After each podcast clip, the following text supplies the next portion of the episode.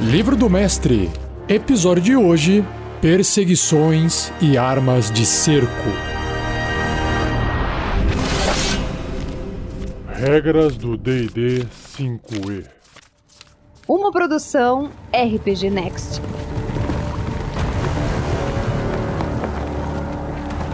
Seja bem-vindo, seja bem-vinda a mais um episódio do Regras do D&D 5e. Aqui é o mestre Rafael 47, dando continuidade na leitura do livro do mestre do RPG Dungeons and Dragons quinta edição. Estou na parte 3 do livro, chamada Mestre de Regras, ainda no capítulo 8, chamado Conduzindo o Jogo. Seja você também um guerreiro uma guerreira do bem. Para saber mais, acesse padrim.com.br barra rpgnext ou picpay.me barra rpgnext. Começando então com as perseguições, o livro descreve o seguinte: aplicações estritas das regras de movimento podem tornar uma perseguição potencialmente empolgante em uma que seja enfadonha, um momento previsível. As criaturas mais rápidas sempre irão apanhar as mais lentas, enquanto que criaturas com o mesmo deslocamento nunca reduzirão a distância entre elas. Esse conjunto de regras que o livro do mestre traz pode tornar essas perseguições mais empolgantes ao introduzir elementos aleatórios. Primeiro tópico, então, é começando uma perseguição. Uma perseguição requer uma presa e pelo menos um perseguidor. Quaisquer participantes que ainda não estejam na ordem de iniciativa devem jogar a iniciativa. Como num combate, cada participante na perseguição pode realizar uma ação e uma ação de movimento em seu turno. A perseguição termina quando um lado cai fora ou a presa escapa. Quando uma perseguição começa, determine a distância inicial entre a presa e os perseguidores. Monitore a distância entre eles e designe o perseguidor mais próximo da presa como líder. O perseguidor líder pode mudar de rodada para rodada.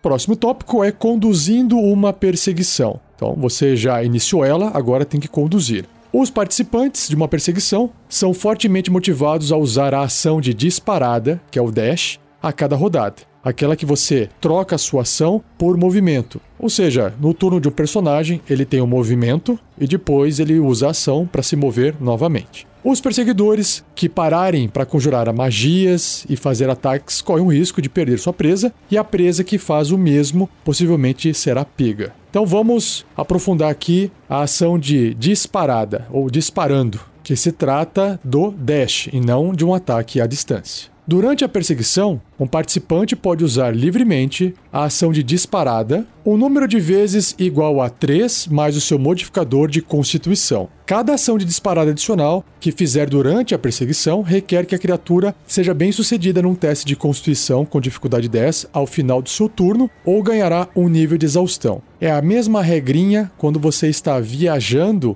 e quer forçar a marcha após 8 horas de viagem. Continuando. Um participante sai da perseguição se sua exaustão atingir o nível 5, já que seu deslocamento torna-se zero. Uma criatura pode remover os níveis de exaustão que ganhar durante uma perseguição ao terminar um descanso curto ou longo, diferente dessa exaustão de viagem ou quando você fica sem comer ou sem tomar água, que você só vai remover um nível de exaustão após um descanso longo. Aqui não. Aqui um descanso curto de uma hora, você recupera o fôlego e tá zerado. Agora, o que você também pode fazer durante uma perseguição são magias e ataques, que é mais um tópico. Um participante de uma perseguição pode realizar ataques e conjurar magias contra outras criaturas dentro do alcance. Aplique as regras normais para cobertura, que é o cover, terreno e similares para os ataques e magias. Participantes de uma perseguição não podem efetuar ataques de oportunidade uns contra os outros, já que presume-se que todos estão se movendo na mesma direção ao mesmo tempo. Porém, os participantes ainda podem ser alvos de ataques de oportunidade de criaturas que não estejam participando da perseguição. Por exemplo, aventureiros que estejam perseguindo um ladrão passando por uma gangue de rufiões em um beco podem provocar ataques de oportunidade dos rufiões.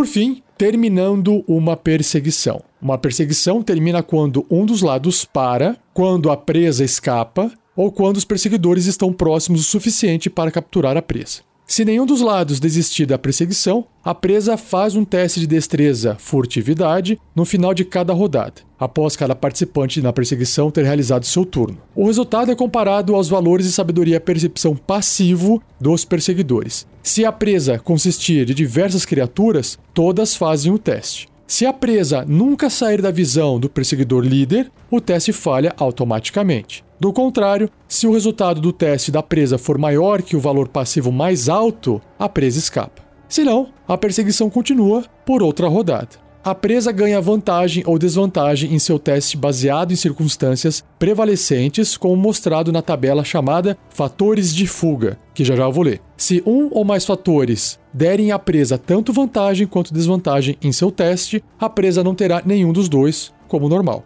que é a regra padrão. Então, tabelinha de fatores de fuga. Tem duas colunas. O primeiro é o tipo do fator e o outro é o teste tem vantagem ou desvantagem. Então vamos lá. Por um fator de a presa tem muitas coisas para se esconder atrás, então ela faz os testes com vantagem. A presa está em uma área lotada ou barulhenta, ela também faz um teste com vantagem. Agora, se a presa tem poucas coisas para se esconder atrás, desvantagem. Se a presa está em uma área vazia ou silenciosa, desvantagem. E por fim, se o perseguidor líder é um patrulheiro ou tem proficiência em sobrevivência, a presa também tem desvantagem. Para fechar esse tópico, outros fatores podem ajudar ou atrapalhar a capacidade de fuga da presa a seu critério. Por exemplo, uma presa com a magia Fogo das Fadas, conjurada sobre ela, deveria ter desvantagem em testes feitos para escapar, já que ela é muito mais fácil de se observar. Escapar não significa necessariamente que a presa superou os perseguidores. Por exemplo, em um cenário urbano, escapar poderia significar que a presa se entrosou em uma multidão ou se escondeu atrás de uma esquina, não deixando pistas para onde ela foi.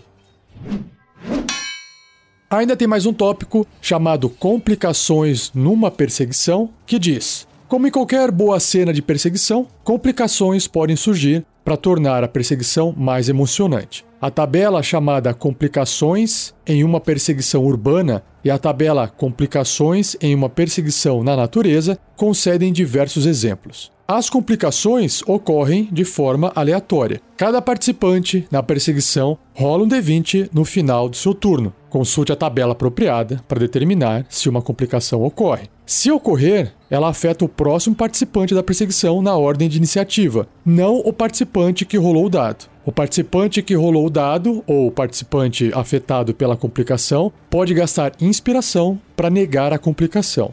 Os personagens podem criar suas próprias complicações para atrapalhar os perseguidores, por exemplo, conjurar a magia teia em um beco apertado. E aí você julga isso da forma que achar adequado. Então agora eu vou ler para você as duas tabelas. Primeira, a tabela complicações em uma perseguição urbana e depois a em perseguição na natureza. Ambas as tabelas têm duas colunas, uma para um resultado no D20 rolado e a outra para a descrição dessa complicação. Então, se a perseguição estiver ocorrendo dentro de uma região urbana, se você tirou um no D20, a complicação é um grande obstáculo, como um cavalo ou carroça, bloqueia o seu caminho. Faça um teste de destreza acrobacia com dificuldade 15 para passar pelo obstáculo. Se fracassar no teste, o obstáculo conta como 3 metros de terreno difícil. Se sair 2, uma multidão bloqueia seu caminho. Faça um teste de força atletismo ou destreza acrobacia com dificuldade 10, a sua escolha, para abrir caminho pela multidão. Se fracassar no teste, a multidão conta como 3 metros de terreno difícil. Se sair 3, uma grande janela de vitral ou barreira similar bloqueia seu caminho. Faça um teste de resistência de força com dificuldade 10 para quebrar a barreira e prosseguir. Se fracassar na resistência, você rebate na barreira e cai no chão. Número 4. Um labirinto de barris, caixotes ou obstáculos similares impõem-se no seu caminho. Faça um teste de destreza, acrobacia ou inteligência com dificuldade 10, a sua escolha, para passar pelo labirinto.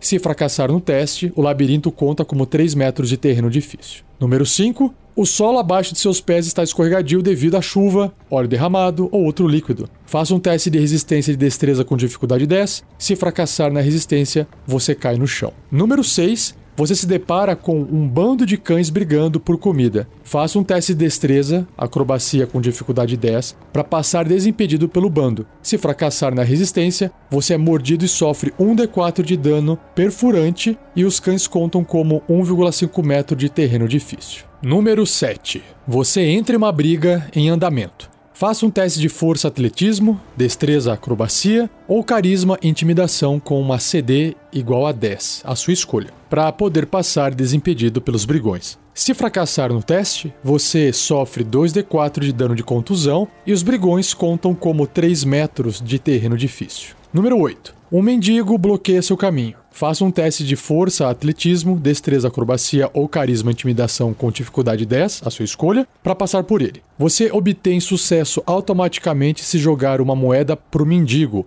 Se fracassar no teste, o mendigo conta como 1,5 metro de terreno difícil. 9. Um guarda, e aí você tem que ver o manual dos monstros para poder ver as estatísticas de jogo dele. Super zeloso confunde você com outra pessoa. Se você se mover 6 metros ou mais no seu turno, o guarda fará um ataque de oportunidade contra você com uma lança. E essa lança tem mais 3 para atingir e causa 1d6 mais 1 de dano perfurante. Número 10. Você é forçado a fazer uma curva acentuada para evitar colidir com algo intransponível. Faça um teste de resistência de destreza com dificuldade 10 para fazer a curva. Se fracassar na resistência, você colide com algo duro e sofre 1d4 de dano de contusão. Por fim, se você tirar de 11 a 20 no dado, no D20 no caso, não tem complicação alguma. Ou seja, você tem 50% de chance de não encontrar com nada durante a perseguição urbana. Agora, a outra tabela, que é a tabela de complicações em uma perseguição na natureza, que tem a mesma configuração que essa tabela. Se você tirou 1 no D20, a complicação é: seu caminho leva você para um monte de arbustos. Faça um teste de força, atletismo ou destreza, acrobacia com dificuldade 10, a sua escolha, para passar através do arbusto. Se fracassar no teste, o arbusto conta como um metro e meio de terreno difícil. 2. Terreno irregular ameaça retardar seu progresso. Faça um teste de destreza acrobacia com dificuldade 10 para passar pela área. Se fracassar no teste, o solo conta como 3 metros de terreno difícil. 3. Você entra em um enxame de insetos. Tem que ver o manual dos monstros para poder acessar as estatísticas de jogo dessa criatura. E também tem que ver com o mestre para poder ver qual tipo de inseto faz mais sentido. Então, o enxame faz um ataque de oportunidade contra você, que tem mais 3 para atingir, e se atingir, causa 4d4 de dano perfurante. Agora, se sair 4 no D20, um córrego, ravina ou um terreno pedregoso bloqueia seu caminho. Faça um teste de força, atletismo ou destreza acrobacia com dificuldade 10, a sua escolha, para atravessar esse obstáculo. Se fracassar no teste, o obstáculo conta como 3 metros de terreno difícil. Número 5. Faça um teste de resistência de constituição com dificuldade 10. Se fracassar nessa resistência, você fica cego por um sopro de areia, poeira, cinzas, neve ou pólen até o final do seu turno. Enquanto estiver cego dessa forma, seu deslocamento é reduzido à metade. 6. Uma queda súbita pega você de surpresa. Faça um teste de resistência de destreza com dificuldade 10 para passar pelo obstáculo. Se fracassar nessa resistência, você cai 1d4 vezes 1,5 metro, sofrendo 1d6 de dano de contusão para cada 3 metros de queda, como normal. E aí fica caído no chão. 7. Você é pego por uma armadilha de caçador. Faça um teste de resistência de destreza com dificuldade 15 para evitá-la. Se fracassar na resistência, você é pego por uma rede e fica impedido. Veja o capítulo 5, chamado Equipamento, no livro do jogador, para as regras sobre como escapar de uma rede. 8. Você é pego por um estouro de animais assustados. Faça um teste de resistência e destreza com dificuldade 10. Se fracassar na resistência, você é arrebatado e sofre 1d4 de dano de contusão e 1d4 de dano perfurante. 9. Seu caminho leva você a um monte de vinhas na valha. Faça um teste de resistência de destreza com dificuldade 15 ou use 3 metros de seu movimento, à sua escolha, para evitá-las. Se fracassar na resistência, você sofre 1d10 de dano cortante. Se sair 10 no dado, uma criatura nativa na área persegue você. O mestre escolhe uma criatura apropriada para o terreno. E se sair de 11 a 20, sem complicação. Bom, uma vez que eu acabei de ler as tabelas, o livro volta aqui para a parte de complicações. Ele tem mais um tópico chamado Projetando suas próprias tabelas de perseguição. As tabelas apresentadas, que eu acabei de ler, não funcionam em todos os ambientes possíveis. Uma perseguição nos esgotos, por exemplo, lá na cidade de Portão de Baldur, o Baldur's Gate, ou pelos becos cheios de teias de aranhas de Melzoberrazan, que é a cidade dos elfos pretos, os Drolls, podem inspirar você a criar sua própria tabela. Outro tópico é se separando. As criaturas perseguidas podem se separar em grupos menores. Essa tática força os perseguidores a dividirem suas forças também ou permite que parte da presa escape. Se uma caçada se dividir em diversas perseguições menores, resolva cada perseguição separadamente. Conduza uma rodada em uma perseguição, então uma rodada da seguinte e assim por diante, monitorando as distâncias de cada grupo separadamente. Outro tópico é mapeando uma perseguição.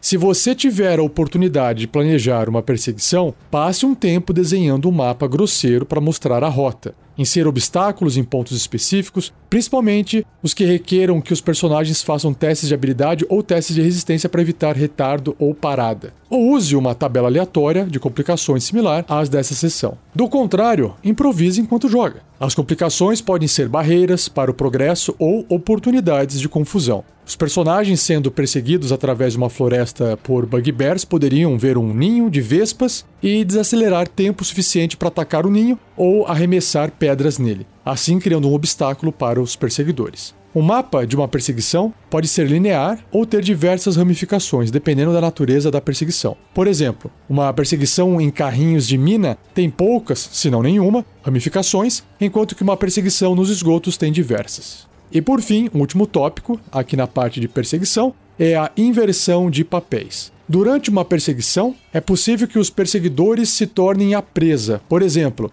os personagens perseguindo um ladrão por um mercado podem atrair a atenção desejada de outros membros da guilda do ladrão. Conforme eles perseguem um ladrão em fuga, eles também devem evadir-se dos ladrões perseguindo-os. Joga a iniciativa para os recém-chegados e conduza ambas as perseguições simultaneamente. Em outro cenário, o ladrão em fuga poderia correr para os braços ansiosos de seus cúmplices. Os personagens em menor número então decidem fugir com os ladinos no seu encalço. Indo agora para as armas de cerco. Armas de cerco são projetadas para assaltar castelos e outras fortificações muradas. Elas têm muito uso em campanhas caracterizadas por guerras. A maioria das armas de cerco não se movem pelo campo de batalha sozinhas. Elas precisam de criaturas para movê-las, assim como para carregar, mirar e dispará-las. Então, agora aqui no livro, ele entra na apresentação dessas armas de cerco como se fossem criaturas igual do livro do monstro. Então, começando com o Ariete. O Ariete é um objeto grande, sua classe armadura é 15, ele tem 100 pontos de vida e imunidade a dano de veneno e psíquico. E a descrição segue. Um ariete consiste em uma plataforma móvel equipada com um tronco pesado suspenso por correntes presas em duas vigas no teto. O tronco é calçado por ferro e usado para bater em portas e barricadas. São necessários pelo menos quatro criaturas médias para operar um ariete. E devido à proteção do teto, esses operadores têm cobertura total contra ataques vindos de cima. E a ação do ariete é a batida, que é um ataque com arma corpo a corpo, mais 8 para poder atingir alcance 1,5m um objeto, e se acertar causa 16, que são 3 e 10 de dano de contusão. Já a balestra, que é um objeto também grande, tem classe armadura também 15, mas metade dos pontos de vida de um ariete, 50. Por ser um objeto, também tem imunidade a dano de veneno e psíquico. Uma balestra é uma besta maciça que dispara setas pesadas. Antes dela poder ser disparada, ela deve ser carregada e mirada. Leva uma ação para carregar a arma, uma ação para mirá-la e uma ação para dispará-la. Caramba! E o ataque dela é a seta. É um ataque com arma à distância, mais 6 para atingir. A distância é 36 144 metros, apenas um alvo. Se acertar, vai causar 16 ou 3 de 10 de dano perfurante. Próxima arma de cerco é o Caldeirão Suspenso, um objeto grande, classe armadura 19, tem 20 pontos de vida, também por ser um objeto tem imunidade a dano de veneno e psíquico. Um caldeirão é um pote de ferro suspenso para que possa ser virado facilmente derramando seu conteúdo. Quando esvaziado, um caldeirão deve ser reabastecido, e seu conteúdo geralmente deve ser reaquecido. Antes de poder ser usado novamente, são preciso três ações para encher um caldeirão e uma ação para virá-lo. Os caldeirões podem ser enchidos com outros líquidos, como ácido ou limo verde, produzindo efeitos diferentes. E aí, a ação que ele tem se chama óleo fervente. O caldeirão derrama óleo fervente numa área de 3 metros quadrados diretamente abaixo dele, ou seja, 2 quadradinhos por 2 quadradinhos. Qualquer criatura na área deve realizar um teste de resistência de destreza com dificuldade 15, sofrendo 10 ou 3d6 de dano de fogo se fracassar na resistência, ou metade desse dano se obtiver sucesso. Outro objeto é o canhão, que também é grande, classe armadura 19, pontos de vida 75, mesma imunidade, veneno e psíquico. Um canhão usa pólvora para impulsionar bolas pesadas de ferro fundido pelo ar a velocidades destrutivas. Em uma campanha sem pólvora, um canhão poderia ser um mecanismo arcano construído por gnomos astutos ou engenheiros magos. Um canhão geralmente é sustentado por uma estrutura de madeira com rodas. Antes de ser disparado, o canhão deve ser carregado e mirado. Leva uma ação para carregar a arma, uma ação para mirá-la e uma ação para dispará-la. E aí a ação do canhão é a bola de canhão. É um ataque com arma à distância, mais 6 para atingir. A distância é 180 barra 720 metros. Caramba, bastante. Apenas um alvo, e se acertar, causa 44 ou 8 de 10 de dano de contusão. Próxima arma de cerco é a manganela. Gente, manganela é um tipo de trabuco menor tipo um trebuchet um pouco menor. E me perdoem, porque eu não sou especialista em armas de cerco medieval. Ela é um objeto grande, classe armadura 15, 100 pontos de vida, também imunidade a dano de veneno e psíquico. Uma manganela é um tipo de catapulta que arremessa projéteis pesados em arcos elevados. Essa carga pode atingir alvos atrás de coberturas. Antes da manganela poder ser disparada, ela deve ser carregada e mirada. São necessárias duas ações para carregar a arma, duas ações para mirá-la e uma ação para dispará-la. Uma manganela geralmente arremessa uma pedra pesada, apesar de poder arremessar quaisquer tipos de projéteis produzindo efeitos diferentes. E aí o ataque que ela tem, a ação que ela tem é a pedra de manganela. É um ataque com arma à distância, mais 5 para atingir. A distância é 60 barra 240 metros e não consegue atingir alvos a menos de 18 metros dela. E se acertar, vai causar 27 ou 5 de 10 de dano de contusão. Mais um objeto é a torre de cerco, que passa a ser um objeto imenso. Classe armadura 15, 200 pontos de vida, imunidade a dano de veneno e psíquico. Uma torre de cerco é uma estrutura de madeira móvel, com vigas armadas e ripas em suas paredes. Grandes rodas ou rolos de madeira permitem que a torre seja empurrada ou puxada por soldados ou bestas de carga. Criaturas médias ou menores podem usar a torre de cerco para alcançar o topo de muralhas de até 12 metros de altura. Uma criatura na torre tem cobertura total contra ataques de fora da torre. E a última arma de cerco é o trabuco. Trabuco é o trebuchet clássico, gigantão. Um objeto enorme, classe armadura 15, pontos de vida 150, também tem imunidade a dano de veneno e psíquico, e um trabuco é uma poderosa catapulta que arremessa sua carga em arcos elevados, assim podendo atingir alvos atrás de coberturas. Antes do trabuco poder ser disparado, ele deve ser carregado e mirado. São necessárias duas ações para carregar a arma, duas ações para mirá-la e uma ação para dispará-la. Um trabuco geralmente arremessa uma pedra pesada, porém, ele pode arremessar outros tipos de projéteis, como barris de óleo ou dejetos, produzindo efeitos diferentes. Sua ação é a Pedra de Trabuco. É um ataque com arma à distância, mais 5 para atingir. A distância é 90 metros barra 360 e não consegue atingir alvos a menos de 18 metros dele. Se acertar, causa 44 ou 8 de 10 de dano de contusão.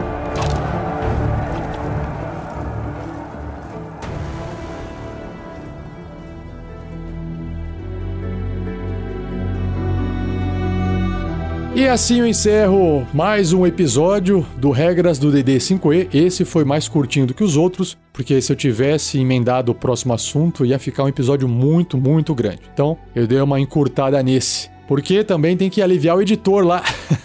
Agradeço ao Gleico Vieira Pereira por mais essa edição fantástica. Não esqueça de compartilhar, deixar o like, comentar se for o caso, enfim, já sabe, né? Sempre faça alguma interação com o nosso conteúdo para torná-lo mais relevante e ajudar outras pessoas a encontrá-lo na internet. E também não se esqueça de comentar com seus amigos e amigas, principalmente aqueles que não conhecem ou não ouvem podcast. Acho que conhecer hoje em dia todo mundo conhece, talvez não tenha o hábito de ouvir ainda, né? Porque as pessoas têm muito tempo para poder ficar vendo o vídeo ou dão play no YouTube e ficam só ouvindo, né? Mas o podcast é fantástico para você poder ouvir enquanto faz outras coisas, porque não tem imagem, né? Não precisa da imagem. E também pedir para eles procurarem pelo RPG Next no Spotify, beleza? E não perca o próximo episódio, onde eu vou fechar esse capítulo 8 chamado Conduzindo o Jogo, com os tópicos sobre doenças, venenos, loucura, olha só, e pontos de experiência. Beleza? Então é isso. Muito obrigado, um abraço e até o próximo episódio.